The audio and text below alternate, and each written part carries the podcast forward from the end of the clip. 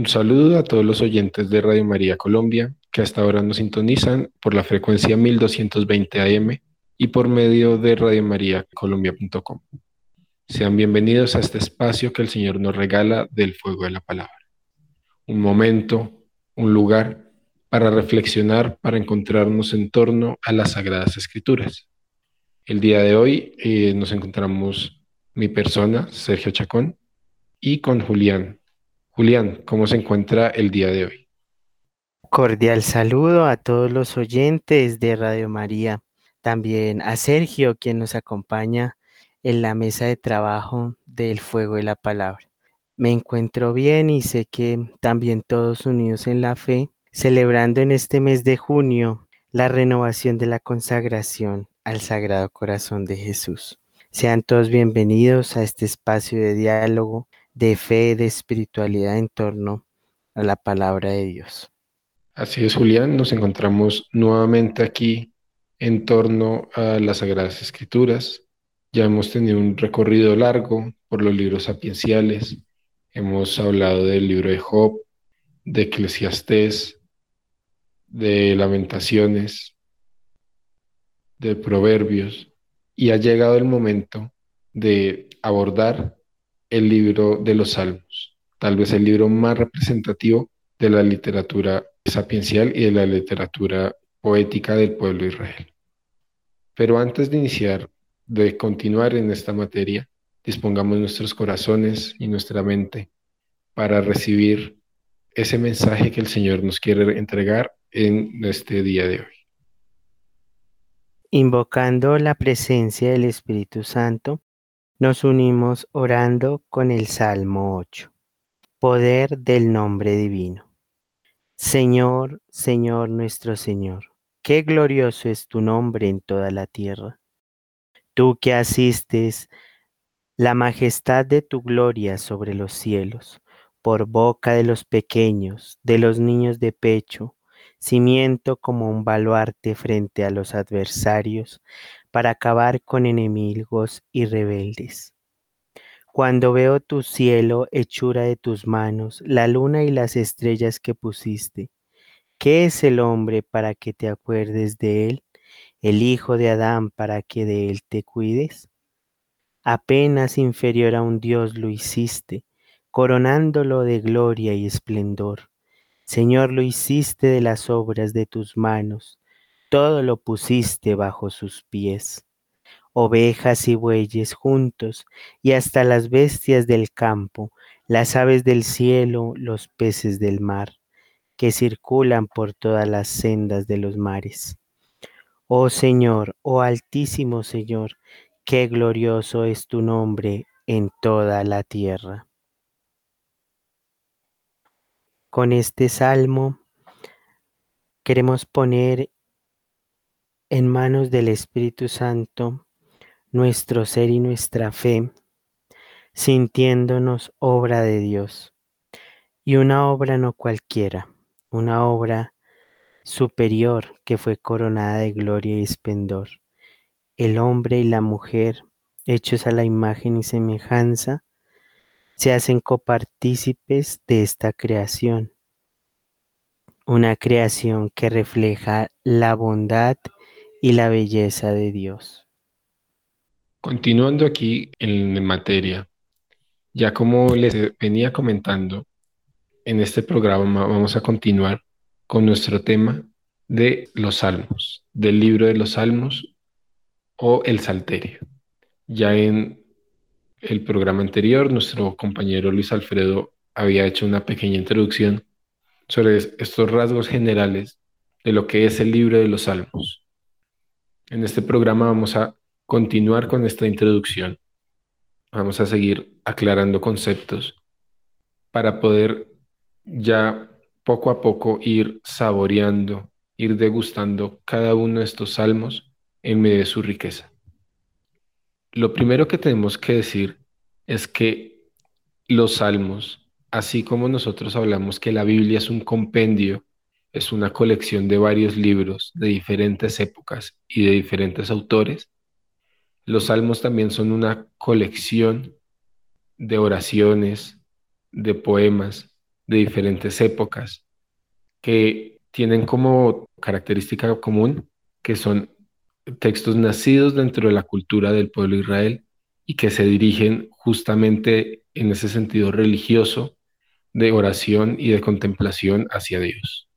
El nombre original en hebreo es Sefer Teilim, que significa literalmente Sefer, libro, Teilim, oraciones.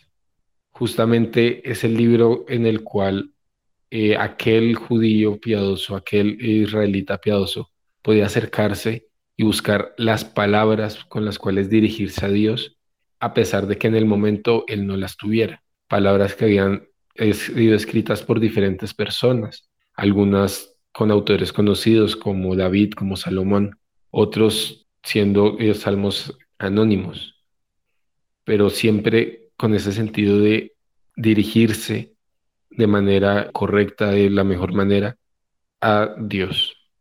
Pero además, toca decir que este libro de oraciones, Sefer Tilim, se tradujo a la Septuaginta o a la traducción griega como Salmoi, que significa literalmente textos que se acompañan de, liras, de cuerdas.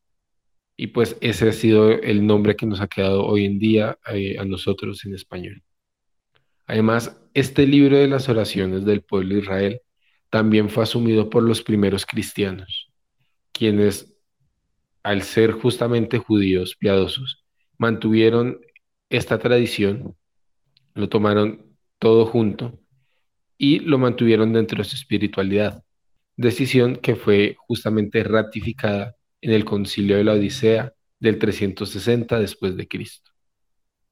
Además, para ir así mencionando generalidades del el libro de los Salmos, podemos decir que el autor más frecuente con el cual se eh, menciona eh, o se le atribuyen estos salmos es al rey David, con 73 salmos. Sigue eh, Coré, que es un personaje que aparece en Segunda de Crónicas 2019, que es justamente el líder, el director del coro del templo, al cual se le atribuyen 11 salmos. También está en esta misma categoría, en esta misma cantidad, Asaf, quien también es mencionado en Primera de Crónicas 16.5. Dos son atribuidos a Salomón, uno a Moisés, uno a Hernán y otro a Etán. De esos, los restantes 50 salmos son anónimos. También como un dato general de el libro de los salmos, podemos decir que el, el salterio que nosotros tenemos está conformado por 150 salmos. Si nosotros nos vamos a nuestras Biblias, seguramente a partir del Salmo 9 se van a ir encontrando dos números diferentes. Y ya después del Salmo 147 se van a volver a encontrar los números parejos.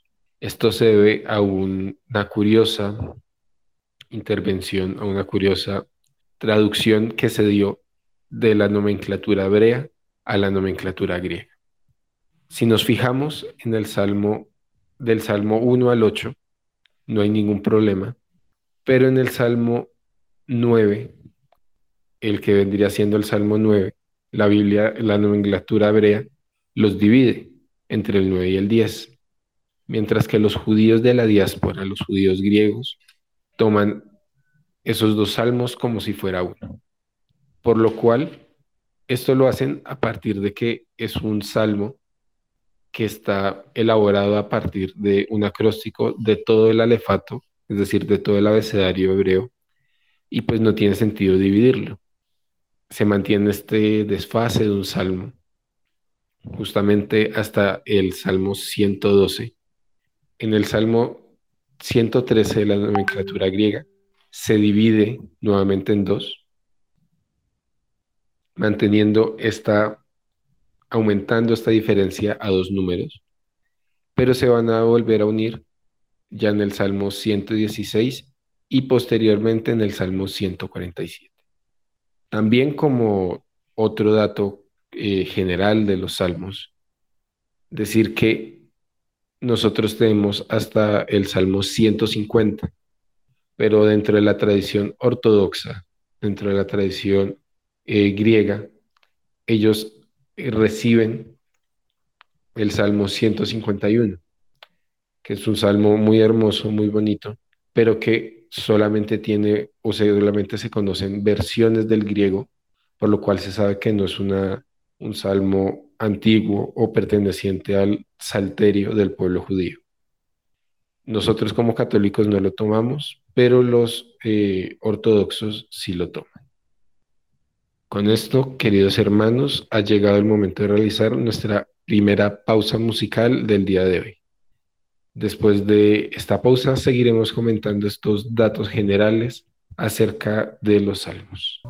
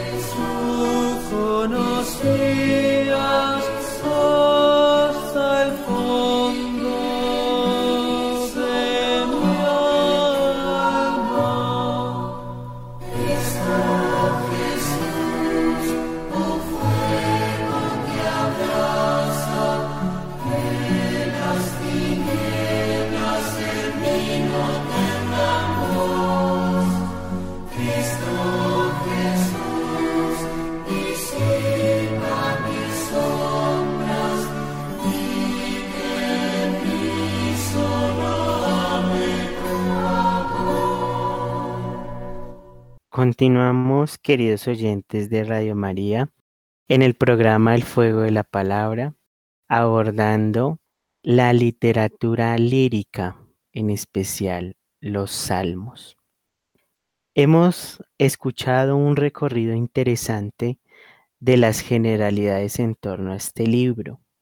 Es un libro muy amplio, pero más que un libro, como lo decía Sergio, refiere a la oración, a los himnos que propiamente se fueron consolidando en la tradición. Y observamos aquí la importancia de los instrumentos, de los cantos, de la acción y de la plegaria en alabanza a la espiritualidad hacia Dios. Una forma nosotros de entender no solamente con una lectura plana, o una, más que una lectura plana, una lectura narrativa, crónica, como lo hacen otros libros, o una literatura también contextual o de los hechos, sino que en el libro de los Salmos encontramos una expresión de oración y una oración que conecta íntimamente tres relaciones profundas para el pueblo de Israel y también para nuestro diario vivir, que es la relación del hombre consigo mismo, lo natural, la relación social y comunitaria y la experiencia trascendental con Dios. Es por eso que esta literatura que representa la prosa, que está ligada al canto, a pequeños fragmentos que ensalzan e interpretan la acción de Dios en el pueblo, también tiene un sujeto y un objeto de interpelación, que es, es decir, que aquella persona que lee el salmo está invitada también a hallarse en esa lectura del salmo y por tanto expresar una oración. Y es así como en las culturas también acompañan este tipo de lecturas y este tipo de himnos y de cantos, porque expresan una realidad profunda de la espiritualidad. La espiritualidad no solamente es entender racionalmente la fe, sino también dirigirnos con humildad, con sencillez y sobre todo con apertura de los ojos de la fe hacia la trascendencia, a lo que eleva el alma al sentido de espiritualidad con Dios. Y es por eso que los salmos, siendo un género eh, literario también, integran la búsqueda de sentido y de comprensión de lo personal, de lo colectivo y de lo trascendental con Dios. Y eso es lo que hemos querido compartir en este programa, ya iniciándonos, porque nos vamos a aventurar en reflexionar tanto en las partes, en observar también su composición. Ya Sergio nos hablaba de los autores, qué importante ver personajes como David, como Asaf, como Etán, porque también tenemos características con los salmos y la sabiduría en Salomón. Entonces, estas particularidades de este libro nos llevan a entender cómo se expresa la fe, cómo también se percibe lo que Dios quiere por medio de la sabiduría y cómo otras personas plasmaron eh, estos cánticos, esta prosa para acompañar la fe de un pueblo, la fe de una tradición ante los hechos, ante la narrativa oral y también ante la comunicación y la creencia que se iba forjando. Entonces es importante entender ya, también lo escuchábamos, que este salterio, estos himnos, son recopilaciones de tradiciones, por eso vemos la doble numeración que parte del canon hebreo y también del canon griego y la Septuaginta o la Biblia de los 70 y cómo nosotros encontramos en los versículos una organización particular.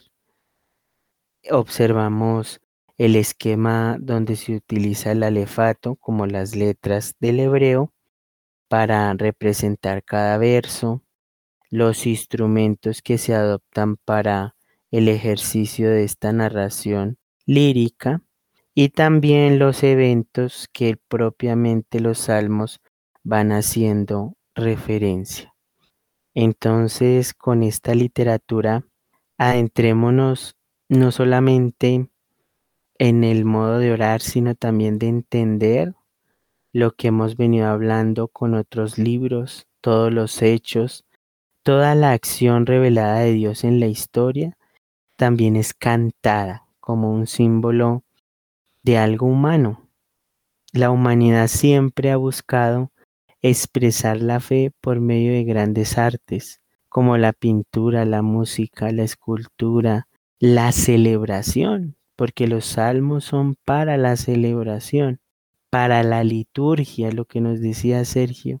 Qué importantes aquellas personas que hacen parte del coro del templo y que es algo muy solemne, muy muy arraigado al tema de la experiencia de comunicación con Dios.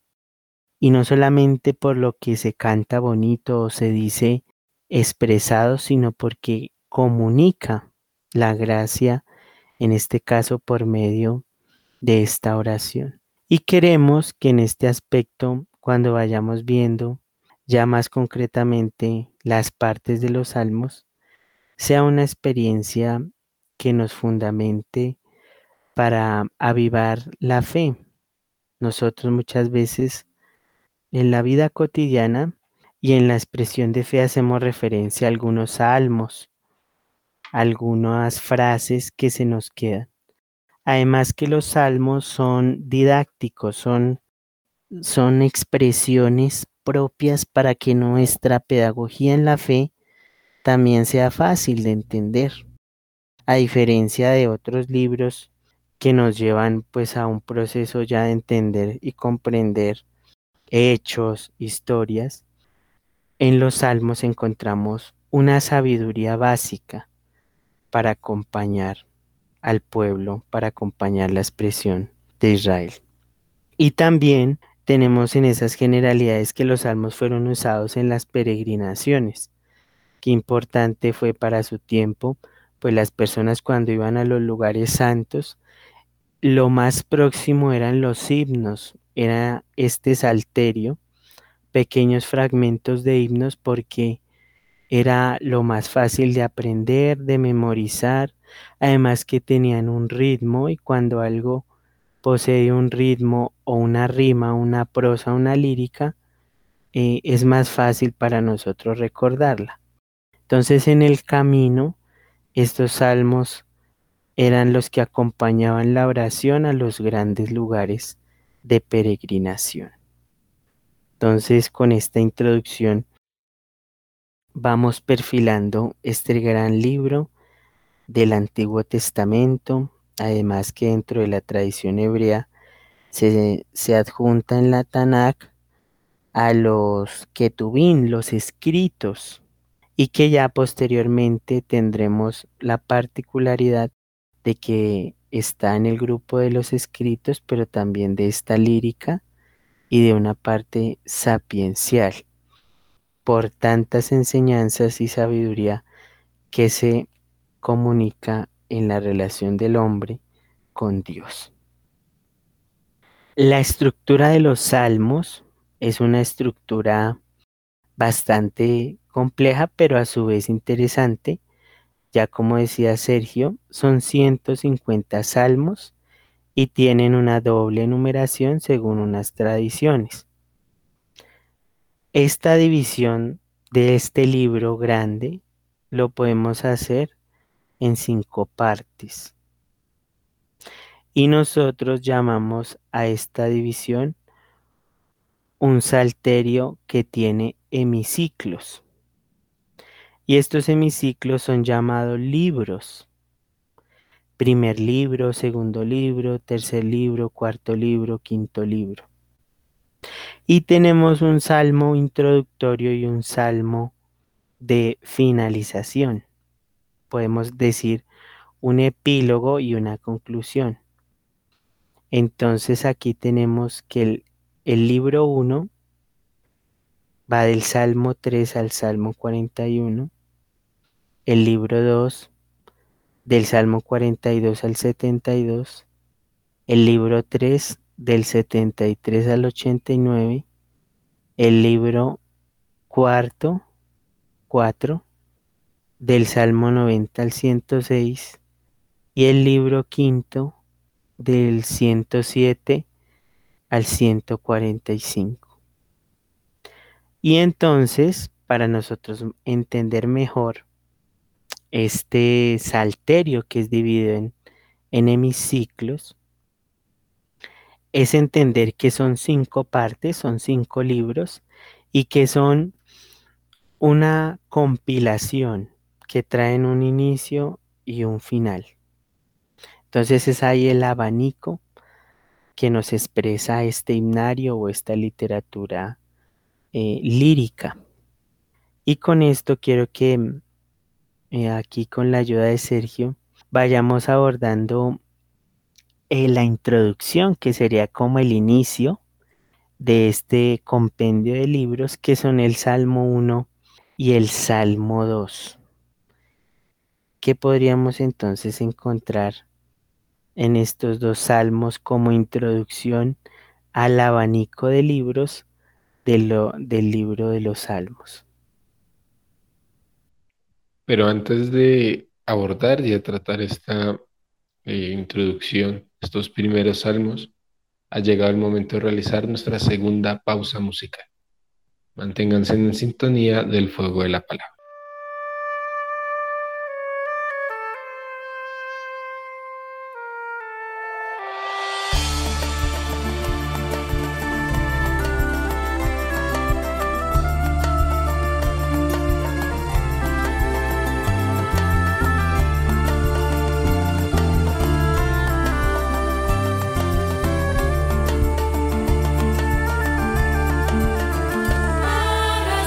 Jesus. tú.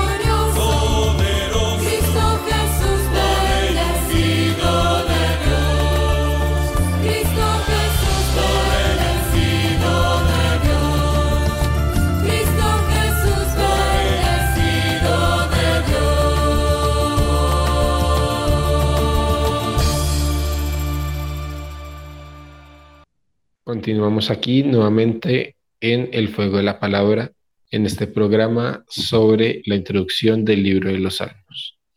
Antes de seguir, de continuar hablando ya como tal del libro, de meternos a estos primeros dos versículos que vienen siendo esta gran introducción al libro, al libro, al salterio como tal, faltan decir unos pequeños datos más, pero que nos ayudan a darle mucho más contexto a todos estos salmos, a todas estas oraciones.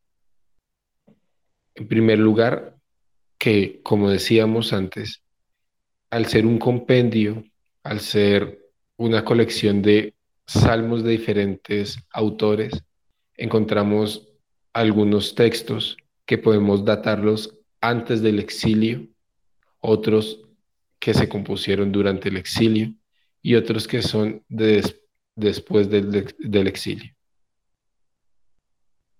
Esto nos dice que el salterio refleja fielmente esa diversidad de los momentos en la historia del pueblo de Israel. Estamos hablando de momentos de gloria, momentos de felicidad, pero también momentos eh, de dolor, de frustración y momentos de restauración.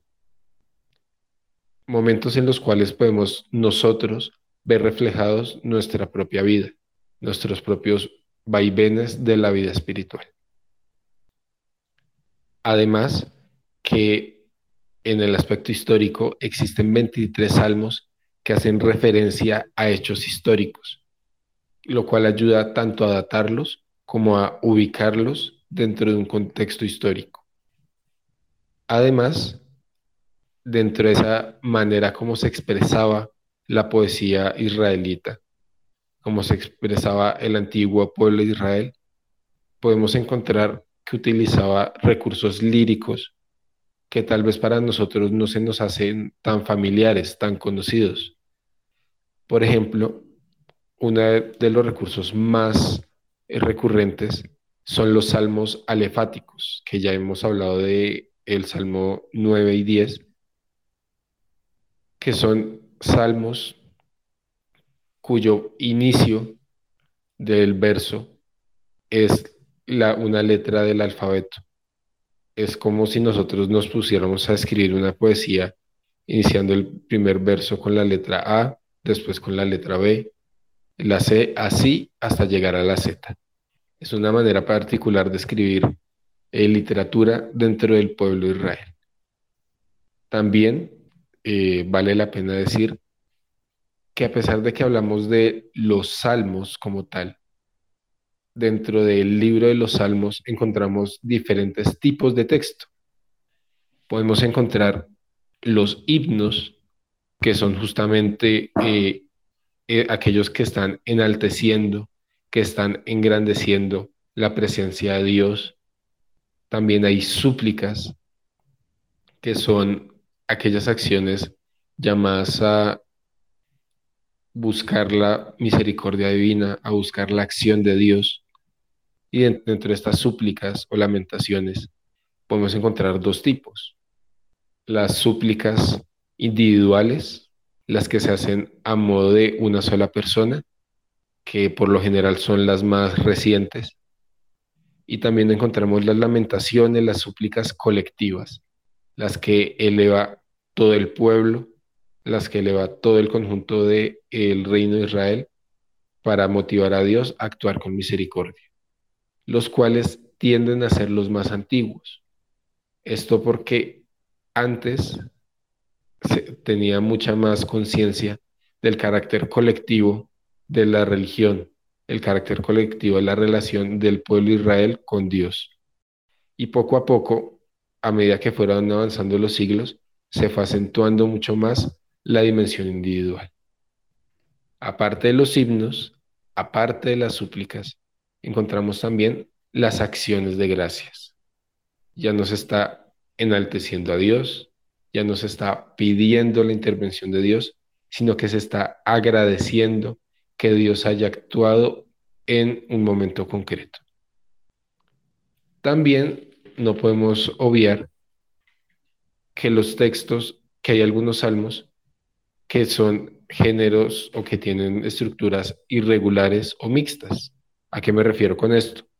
Que no los podemos encajar ni dentro de un himno, ni dentro de una súplica, ni dentro de una acción de gracias. Porque pueden pertenecer ya sea a dos al tiempo, pueden ser un himno en el cual se enaltezca a Dios, pero también una acción de gracias, que se agradezca a Dios por un favor. Pero también puede que no pertenezca a ninguno de los dos. Ya para ir entrando un poco en estos versículos que nos mencionaba Julián, también eh, darnos cuenta que los salmos están relacionados tanto con el culto, con la oración, como ya nos decía eh, nuestro compañero, pero también está relacionado con la realeza y por lo tanto con el Mesías. Estos dos elementos van a ser una constante, van a ser fundamentales dentro de toda esta colección de los salmos. Esto debido a que el gran interés o parte de esa promesa, de esa manera en la cual Dios se enaltece y se hace presente en medio de su pueblo, va a ser la figura del rey, pero sobre todo la figura del Mesías como ese rey anhelado, esperado, prometido, con el cual va a llegar la plenitud de la relación entre Dios y su pueblo. Por esta razón es que son muy importantes el Salmo 1 y 2 como introducción a toda la colección de los salmos, porque nos coloca primero en esa eh, onda, esa dimensión espiritual de oración, pero también nos coloca de perspectiva la figura del rey y la figura del Mesías. Dice el Salmo 1, versículo 1. Dichoso el hombre aquel que no va al consejo de los impíos, ni en la senda de los pecadores se detiene, ni en el banco de los burlones se sienta, mas se compadece la ley de Yahvé. Su ley susurra día y noche. Es como un árbol plantado junto a corrientes de agua, que da su tiempo el fruto y jamás se amustia su follaje. Todo lo que hace sale bien. No así los impíos, que ellos son como la paja, que el viento se lleva de la asa de la tierra. No resistirán en el juicio los impíos, ni los pecadores en la comunidad de los justos, porque el Señor conoce el camino de los justos, pero el camino de los impíos se pierde.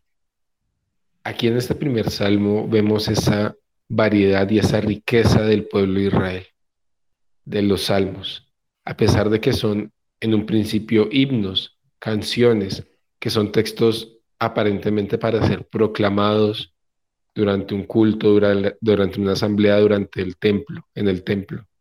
Vemos este pequeño salmo que nos va diciendo una relación con Dios tal vez un poco más privada, más cercana, como un susurro, mucho más personal, porque justamente los salmos encierran esa gran riqueza y por eso es que han sido tan importantes dentro de la tradición cristiana, encierran esa gran riqueza del mundo místico. Podemos encontrarnos frente a una gran asamblea, frente a un gran templo y proclamar la grandeza de Dios. Pero también podemos quedarnos en lo pequeño, en lo personal, en lo íntimo de nuestros corazones y escuchar cómo la ley del Señor nos susurra día y noche, cómo cada uno de nosotros tenemos que buscar ese camino de los justos y dejar de lado el camino de los impíos.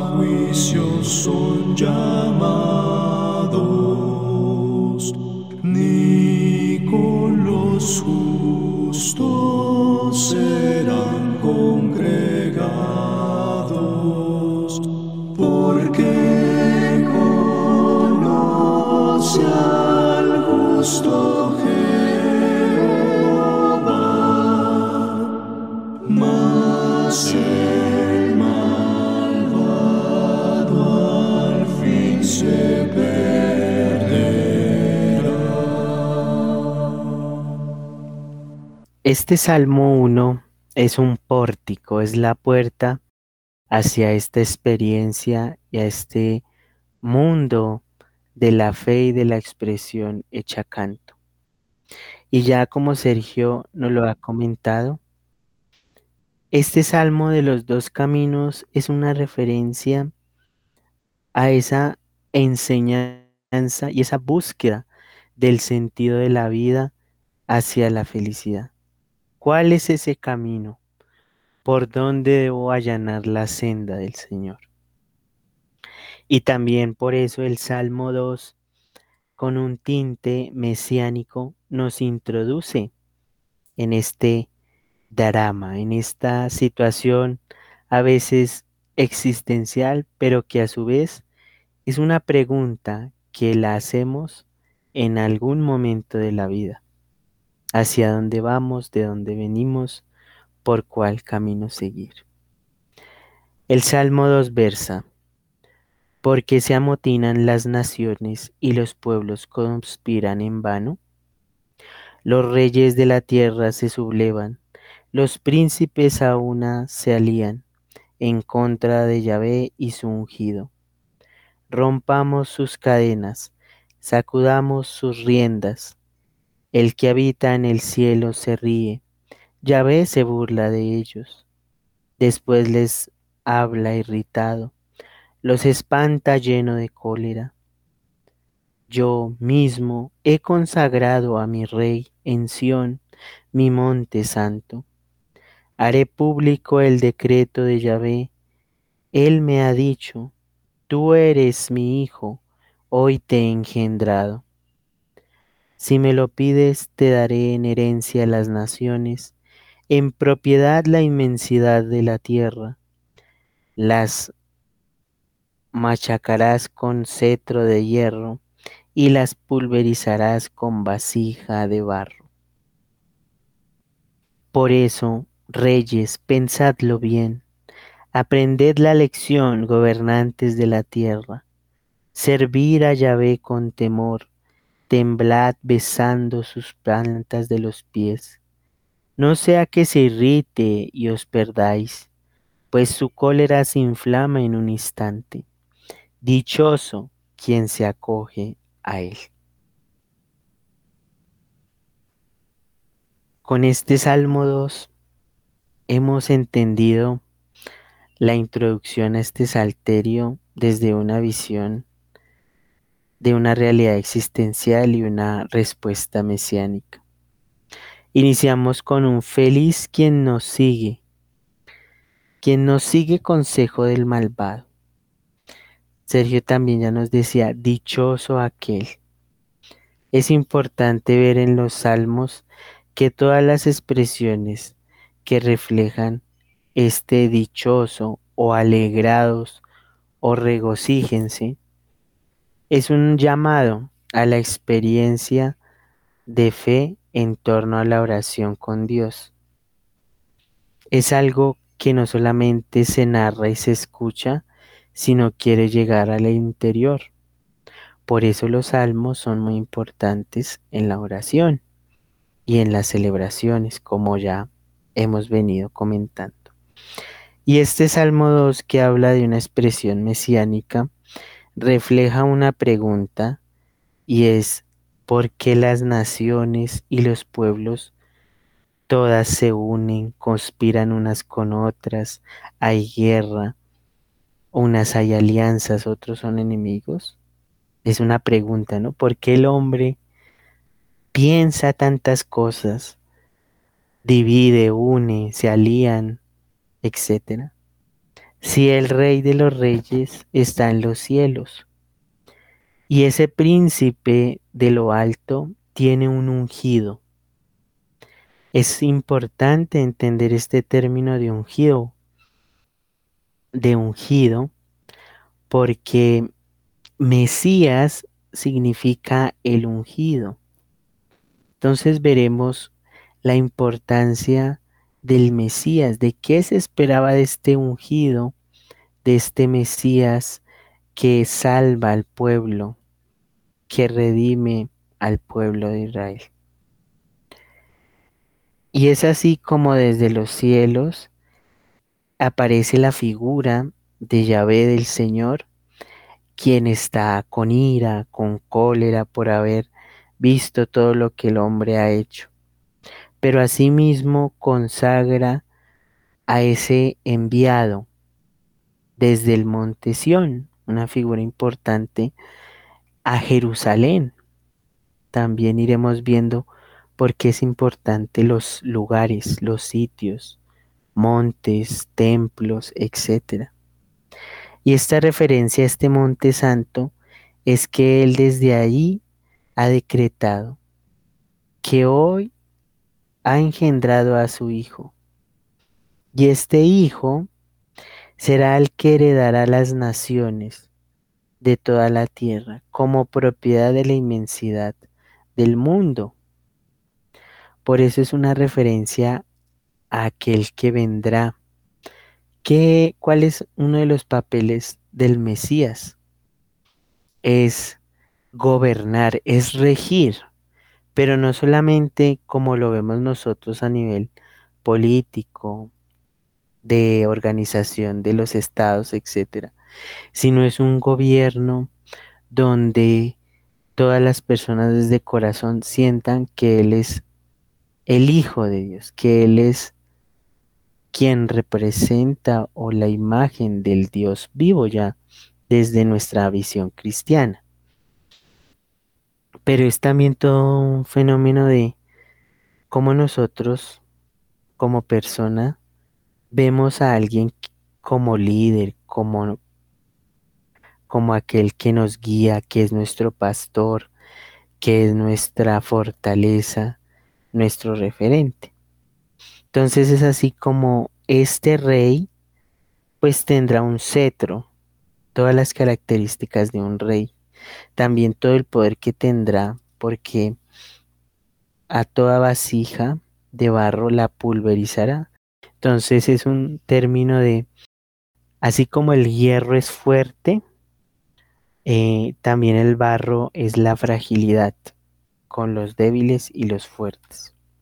Y por último, es una expresión, como le decía Sergio, de la realeza. ¿Qué está pasando con los reyes, con los gobernantes de la tierra? Deben a Él rendirle honor, temer al Señor, besad sus pies, pues su cólera ha de ser inflamada en un instante y por tanto hay que tener compasión de todos aquellos que han querido no seguir la voz de este Señor. Por eso a lo último termina con la exclamación, dichoso quien se acoge a Él.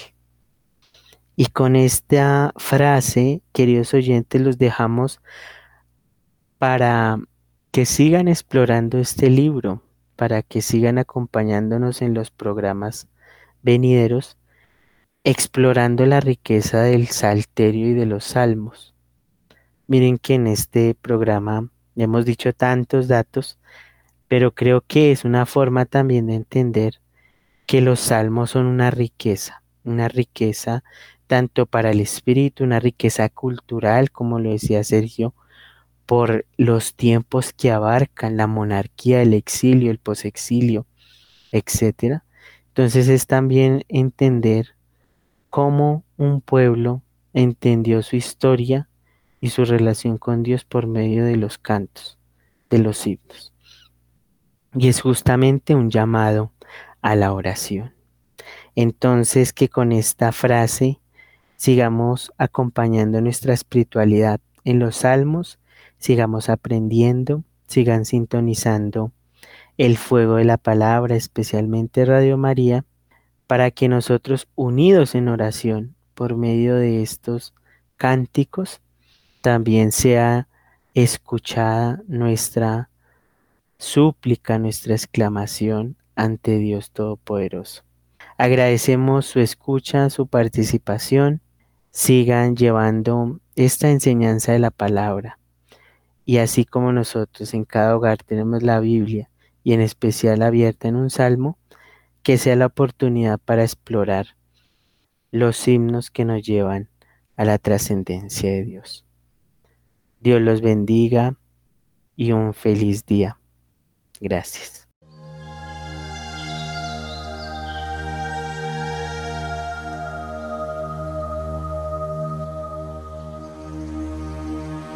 El Señor es mi luz y mi salvación.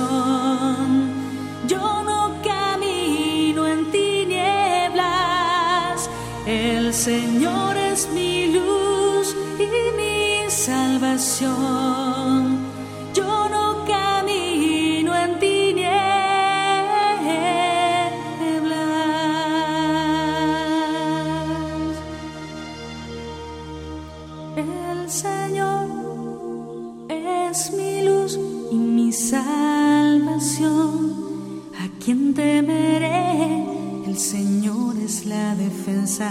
de mi vida, quien me hará temblar.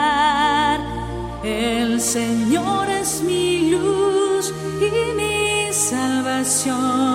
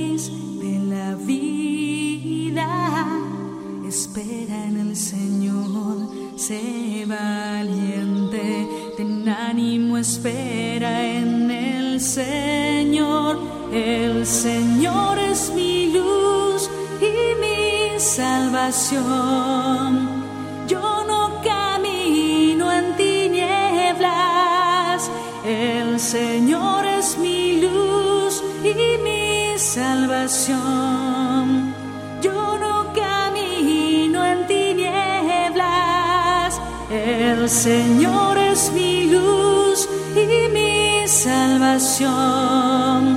Yo no camino en tinieblas, el Señor es mi luz y mi salvación.